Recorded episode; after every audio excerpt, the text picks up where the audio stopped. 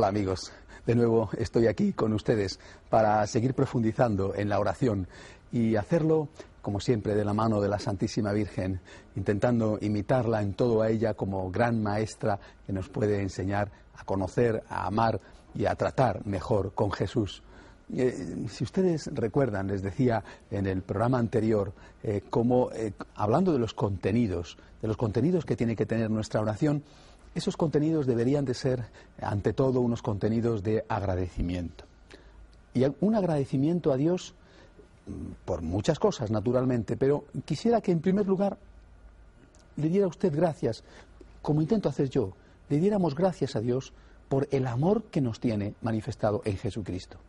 Un amor, el amor de Cristo, que se hizo presente, palpable, tocable con su nacimiento, pero también con su vida oculta y también con aquella etapa que conocemos como vida pública, cuando Jesús pasó por el mundo haciendo el bien. Nosotros a veces eh, no nos damos cuenta de la suerte que tenemos por haber conocido a Cristo. Eh, es este personaje extraordinario que es nuestro líder, nuestro Dios, y que nos ha dejado un modelo increíble para seguir. Ese amor de nuestro Señor por los niños, por los enfermos, que le llevó a complicarse la vida, que le llevó incluso a jugarse la vida cuando curaba a un enfermo un sábado y molestaba a los bienpensantes de su época, el amor de Cristo por las mujeres, el amor de Cristo por todo el que sufre.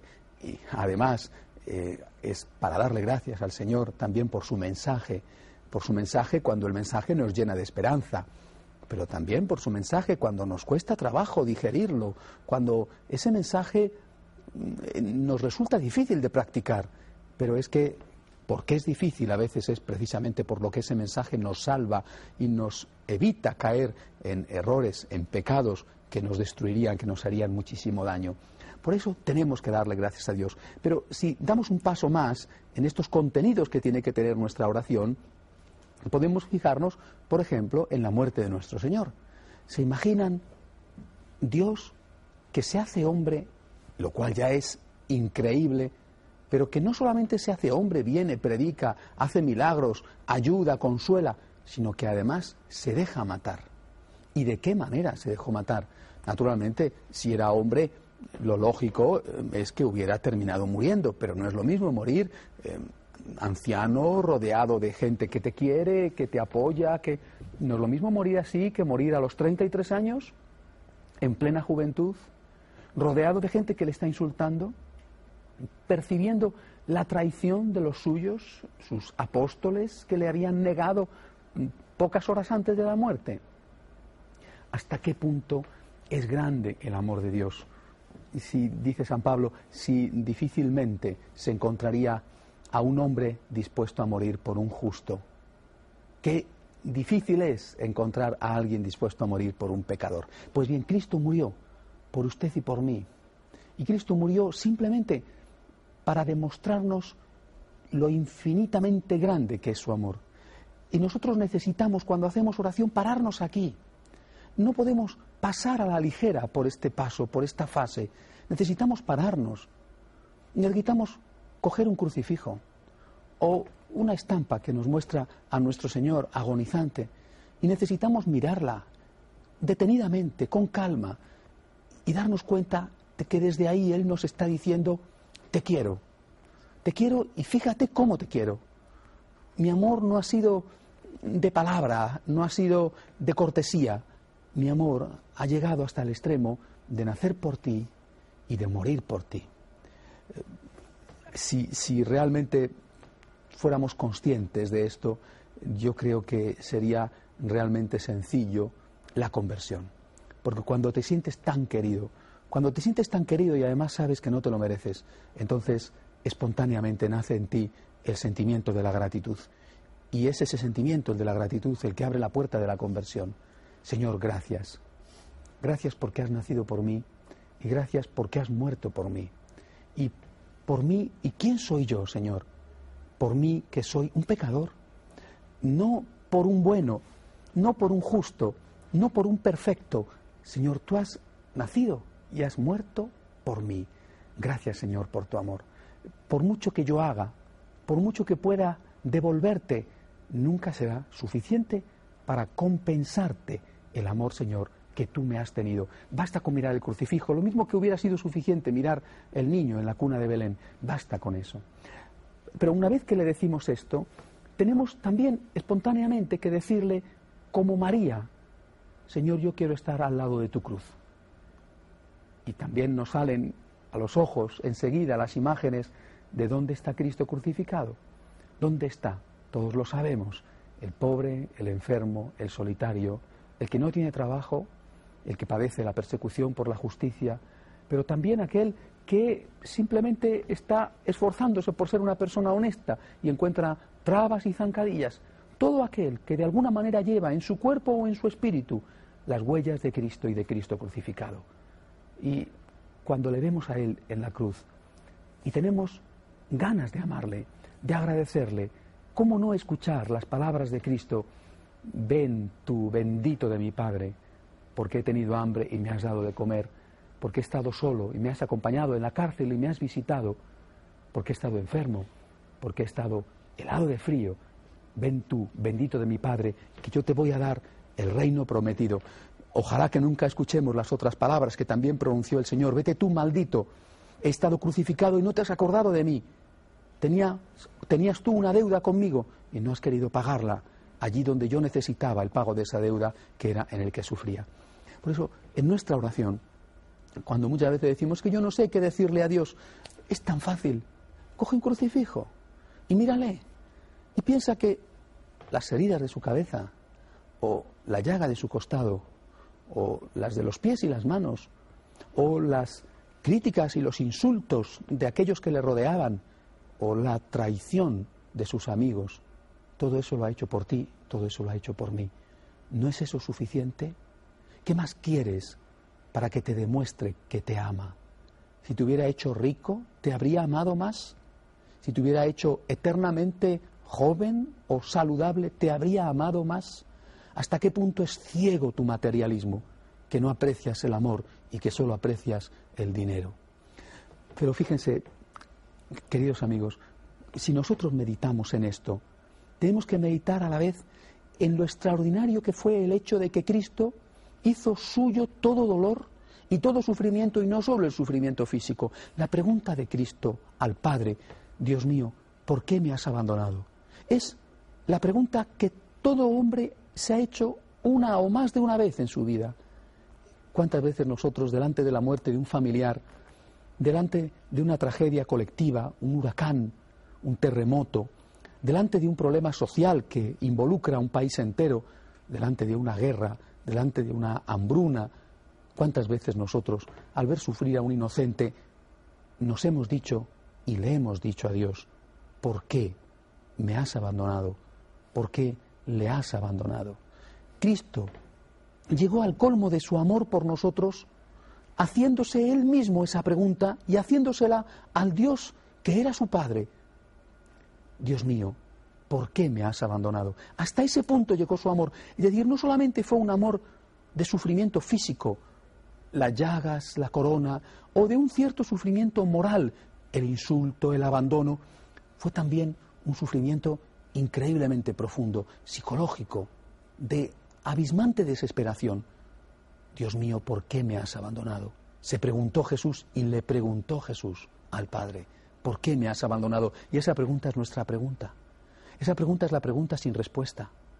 La pregunta que el propio Cristo contesta, no dando una respuesta que satisface nuestra inteligencia y diciendo, Dios me ha abandonado por esto y por esto, aunque en el fondo lo sabíamos, aunque Él también antes de la cruz lo sabía, la respuesta que da Jesús, la respuesta que nos invita a dar a nosotros, es la que él dice a continuación en una de aquellas maravillosas siete palabras que pronunció desde el púlpito de la cruz. En tus manos encomiendo mi espíritu. Había nacido nuestro Señor justo por una frase parecida.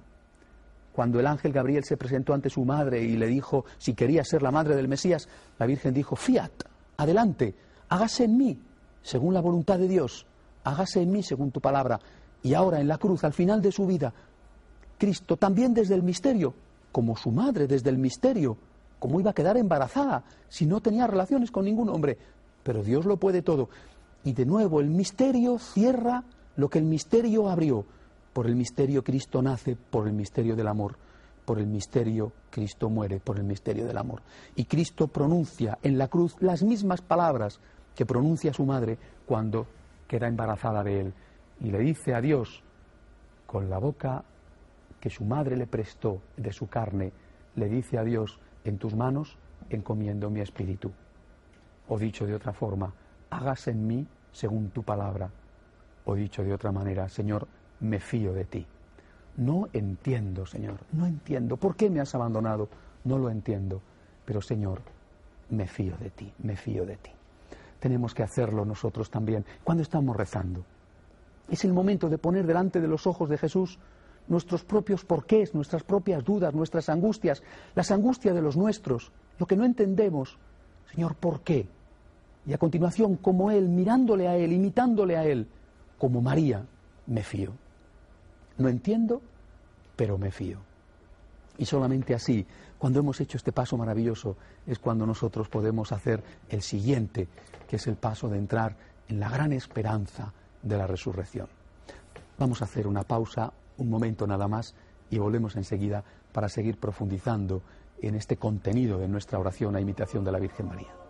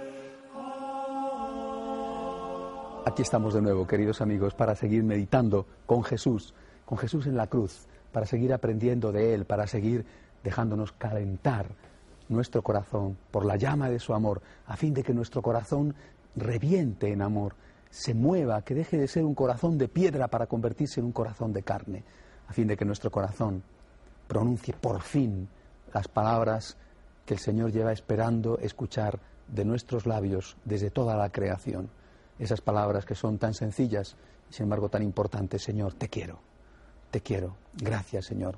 Gracias, te quiero. ¿Qué más podemos poner en nuestros contenidos de oración siempre intentando darle gracias a Dios en primer lugar por el amor que nos ha tenido? decía ustedes que justamente cuando meditábamos acerca de la cruz, en el aspecto del sufrimiento físico, en el aspecto de la incomprensión y el abandono, pero también en el aspecto de la profunda soledad que Cristo experimenta y que Dios le permite experimentar para hacerle completamente uno con cualquiera de nosotros, con el hombre más doliente, con el hombre más sufriente que haya pasado por la tierra. Pero cuando eso lo hemos hecho y cuando le hemos dado gracias por eso, No podemos quedarnos ahí. La cruz no fue el final. El final fue la resurrección. Y no debemos olvidarlo. La cruz fue un acto extraordinario de amor, de amor de Cristo y, como después les comentaré, de amor del Padre y del Espíritu Santo, de amor de Dios. Pero también fue un fracaso, el fracaso de su ideología que demuestra la cruz que con el amor no se va a ninguna parte, el fracaso de la amistad con sus amigos que le traicionan ante el momento difícil, el fracaso para él de haber visto que tanto bien como había sembrado no servía para nada. La cruz fue un fracaso. Y sin embargo, la cruz fue un éxito porque la cruz no es el final. Y no debemos olvidarlo jamás. La resurrección es nuestra esperanza. San Pablo lo dice con toda claridad. Si Cristo no ha resucitado, somos los más desdichados de los hombres. ¿Por qué? Primero porque efectivamente si Cristo no ha resucitado no hay vida eterna. La prueba de la existencia de la vida eterna es la resurrección de Cristo. Porque Cristo ha resucitado, nosotros resucitaremos. Su familiar que murió, que, que le dejó a usted hecho polvo y que le dejó con un montón de preguntas, está vivo. Esa persona está viva. Cuando llegue la hora de tu muerte y de la mía, cuando a nosotros nos acoja la angustia y esa angustia nos lleve a dudar de si de verdad hay algo y empecemos a temblar y a pensar que quizá es todo una ilusión o un deseo, un sueño, entonces tenemos que recordar que no estamos hablando de quimeras o de expresiones de cosas que nos gustaría que fueran, pero que en realidad no existen. Estamos hablando de hechos y de hechos históricos.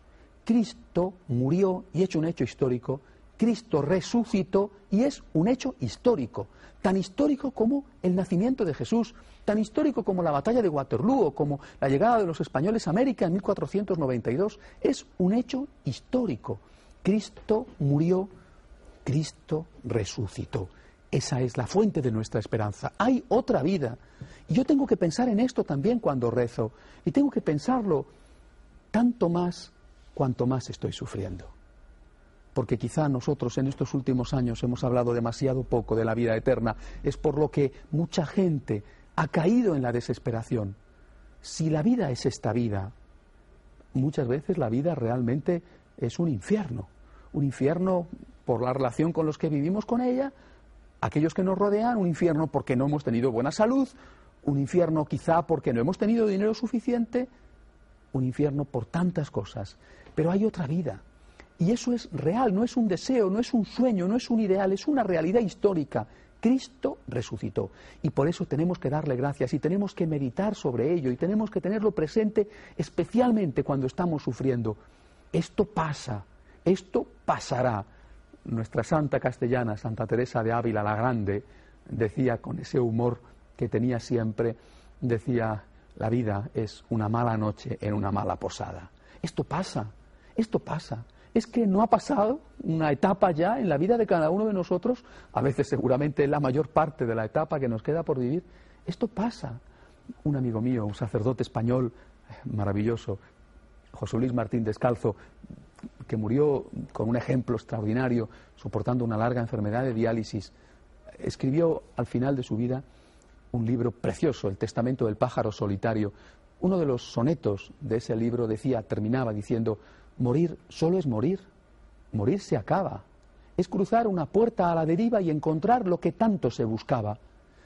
Queridos amigos, la resurrección es lo que nos dice que morir solo es morir, que morir se acaba, que es entrar a través de una puerta en el encuentro con aquel con el que hemos estado deseando estar toda la vida. Claro, si uno no ha estado deseando estar con Dios, si Dios no ha sido Dios, si Dios ha sido uno más o a veces uno menos. Si no ha sido lo primero, si lo primero ha sido el trabajo, el dinero, el poder, el sexo, la diversión, qué terrible la muerte. Pierdes efectivamente tu Dios y te vas a encontrar, quién sabe con qué, con el juicio. En cambio, si tú has sido fiel, aunque te hayan maltratado, aunque no hayas tenido la salud que querías, si tú has sido fiel, llénate de esperanza. Y llénate de esperanza precisamente mirando la resurrección esto pasa, esto pasa. Y lo que viene, te lo aseguro, porque Cristo así lo ha vivido y nos lo ha dejado en prenda, lo que viene es el encuentro con Dios, la justicia de Dios, la misericordia de Dios. La resurrección, por lo tanto, es debería de ser siempre un tema básico en nuestra oración, especialmente cuando estamos sufriendo, especialmente cuando lo estamos pasando mal. Pero también la resurrección, no solo en lo que a nosotros respecta como esperanza de una vida eterna, sino la resurrección por lo que significa de triunfo del amor. La resurrección es la promesa y ya la prenda de que el amor va a vencer, de que las ideologías basadas en el odio no van a triunfar. ¿Cuántos fueron asesinados, por ejemplo, en el nombre del marxismo y del comunismo en la Unión Soviética, antigua Unión Soviética, en Polonia, en Checoslovaquia, en Hungría? Miles, miles, no solo de la Iglesia Católica, la Iglesia Ortodoxa padeció cruelmente la persecución. Más de 100.000 sacerdotes asesinados. ¿Cuántos fueron asesinados en España en la época de la República a manos de los comunistas? ¿6.000? ¿10.000? Bueno, todo eso es verdad. Y aquella gente que moría tenía la impresión de que desaparecía no solamente su vida, sino también su fe, lo que representaba esa fe. Pero eso no ocurrió así. Es el odio el que termina por morir y es el amor el que termina por vencer. Si tú has dejado de creer en el amor, quizá porque has pensado que el fuerte es el que tiene el odio y la violencia y que ese es el que triunfa, entonces es cuando has sido derrotado. Si tú, en cambio, sigues creyendo en el amor, un amor que implica el perdón, incluso hacia el enemigo, incluso hacia aquel que te quita la vida, como Cristo en la cruz, entonces te podrán quitar la vida, pero no te van a quitar la victoria. La victoria es tuya, porque la victoria fue de Cristo, es de Cristo. Y por eso, desde el año 17, Revolución Rusa, hasta el año 89 o 90, desde entonces, ¿cuántos años de oscuridad? Y sin embargo, al final amaneció de nuevo y de nuevo Cristo venció.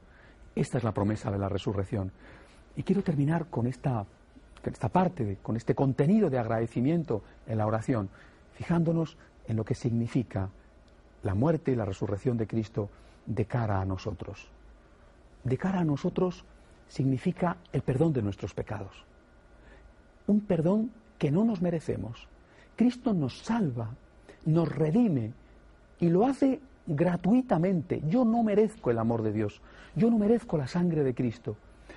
Quizá alguno podría pensar, bueno, una vez, una vez, nunca lo merecemos, pero una vez, una vez te perdonó. Pero queridos amigos, es que Dios, Cristo, no nos salva y nos perdona una sola vez. Cristo nos salva y nos perdona un día tras otro. ¿Cuántas veces le hemos pedido perdón? ¿Y cuántas veces le hemos hecho promesas? ¿Y cuántas veces hemos vuelto a caer en aquello que ya le habíamos pedido perdón en aquello que habíamos prometido que nunca más volveríamos a hacer. ¿Cuántas veces? Qué grande es el amor de Dios. Qué grande es el amor de un Dios extraordinariamente paciente, que no se cansa de amarnos, que está permanentemente dando la vida por nosotros, que continuamente nos levanta cuando caemos, que es el permanente Hijo pródigo que viene a nuestro encuentro, incluso sin que nosotros hayamos iniciado el camino a casa, el padre del hijo pródigo, que viene a nuestro encuentro, nosotros que somos los hijos que se han alejado y que ni siquiera a veces tiene en cuenta que no tenemos ganas de volver y que preferimos seguir revolcándonos en el fango entre los cerdos. Gracias, Señor, por tu misericordia. Eh, San Agustín tiene una frase misteriosa. Oh feliz culpa que mereció tal redentor. Oh feliz pecado que mereció tal redentor. Es una frase extraña, desconcertante, pronunciada por un santo que la Iglesia además ha recuperado y repite cada año. Oh feliz culpa que mereció tal redentor. ¿Qué significa? Significa que el Señor está siempre dispuesto a amarte, que por muy grande que sea tu pecado, Él te quiere y te quiere como eres. Él no tira la toalla por ti y por mí hasta el último aliento de nuestra vida, mientras tengamos una gota de vida en la tierra. Por eso, cuando tú eres consciente de tu pecado, cuando tú sabes que has hecho el mal, puedes aprovechar ese pecado para darle gracias a Dios. Señor, qué grande es tu amor. Gracias, Dios mío. Quiero volver a empezar. No quiero quedarme lejos de ti. Quiero volver a empezar, Señor. Gracias, Dios mío, porque me amas sin merecerlo. Fíjate, yo no sería capaz de hacer esto que tú estás haciendo por nadie. Si alguien me hubiera engañado una vez, dos, tres, cinco, diría, nunca más, nunca más me voy a dejar engañar, lejos de esa persona. Es un mentiroso, es un tramposo. En cambio, Señor, tú me amas una y otra vez, no te cansas de amarme, de nuevo extiendes tu mano para levantarme cuando he caído. Gracias, Señor, por tu amor. Gracias, Señor, por tu misericordia. Aquí termino por hoy, queridos amigos. Les invito a que estas cosas no solamente las escuchen, sino que las lleven a la práctica. También les invito, como en los programas anteriores, como están haciendo ya muchas personas, a que se pongan en contacto conmigo cuando quieran en el email o en la dirección que aparece en pantalla. Y no lo olviden, Dios te quiere, Dios te ama, Dios nos ama y lo ha hecho dando la vida por cada uno de nosotros que no lo merecemos. Adiós y hasta la semana que viene.